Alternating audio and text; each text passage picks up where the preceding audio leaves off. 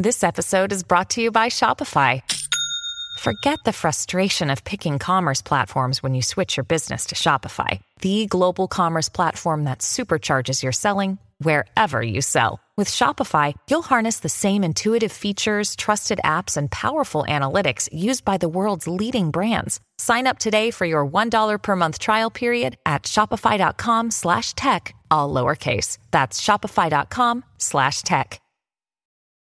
Un despacho procedente de Los Ángeles anuncia que el cuarto episodio de las aventuras de Indiana Jones tendrá por título Indiana Jones y el Imperio de la Calavera de Cristal.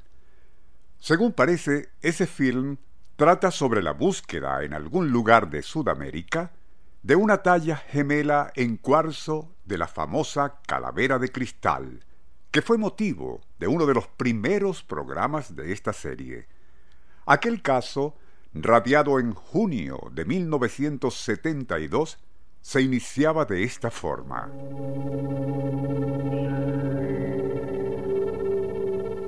Octubre de 1970. En uno de los ultramodernos laboratorios de la Hewlett Packard en Santa Clara, California, el grupo de personas entre quienes están Frank Dorland, anticuario, y Richard Garvin, escritor, se encuentra reunido alrededor de la mesa donde reposa un objeto fascinante.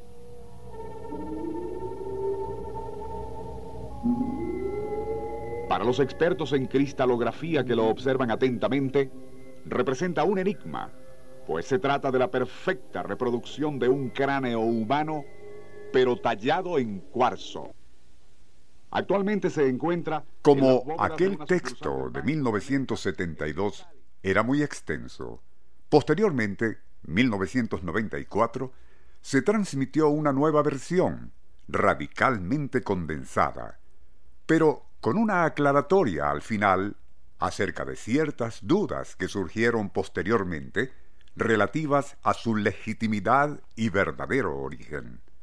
De eso se trata lo que radiaremos seguidamente.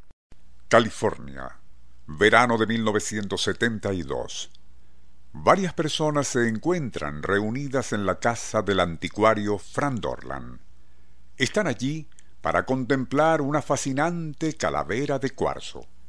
Del mismo tamaño de un cráneo natural, esta ha sido tallada y pulida de manera tan perfecta que, lejos de ser, como se rumora, un hallazgo arqueológico hecho en los años 20 del siglo pasado por el explorador británico Frederick Mitchell Hedges en lo que entonces se conocía como Honduras Británica, parece más bien producto de tecnología contemporánea.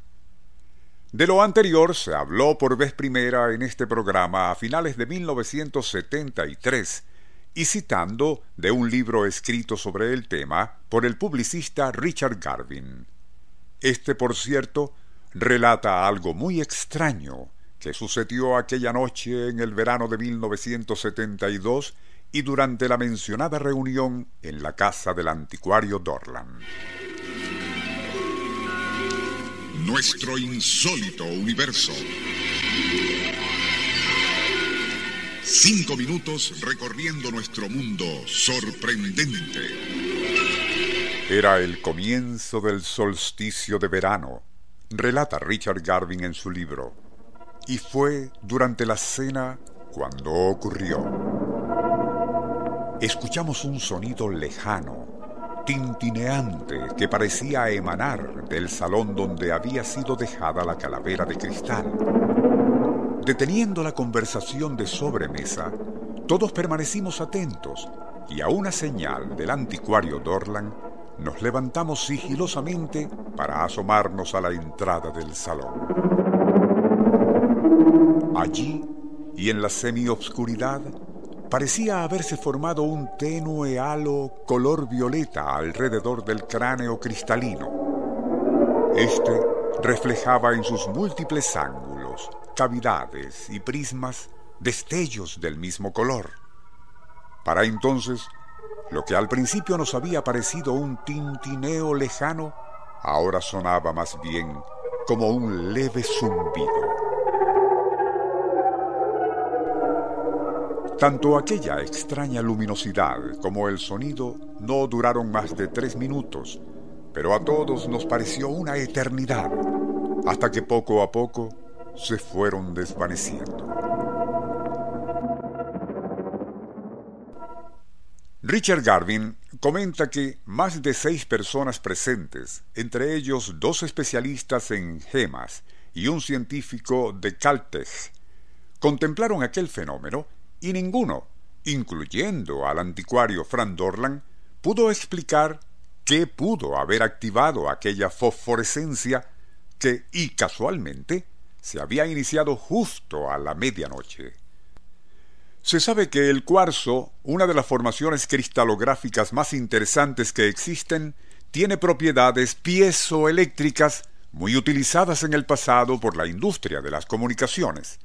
Desde 1973, cuando se publicó el libro de Garvin acerca de la calavera de cristal, y hablamos en este programa sobre el tema, han surgido dudas en relación a su origen precolombino y un supuesto hallazgo de la misma por la hija del explorador inglés Mitchell Hedges en la tupida selva de Lubantum. Igualmente, en cuanto a la procedencia de la talla misma, pues si bien es cierto que tanto en Centroamérica como en México mismo las etnias indígenas conocían y trabajaban el cuarzo con forma de calaveras, éstas no poseen el exquisito acabado y perfección anatómica de la que nos ocupa.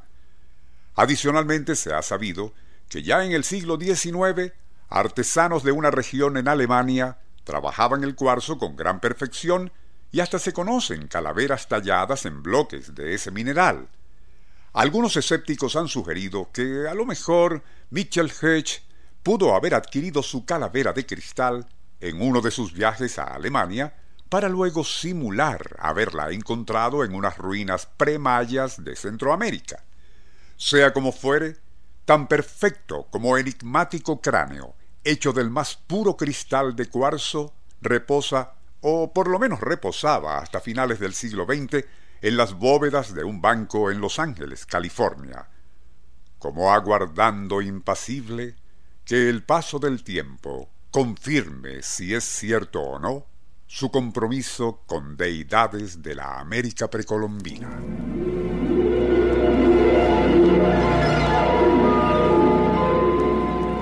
nuestro insólito universo.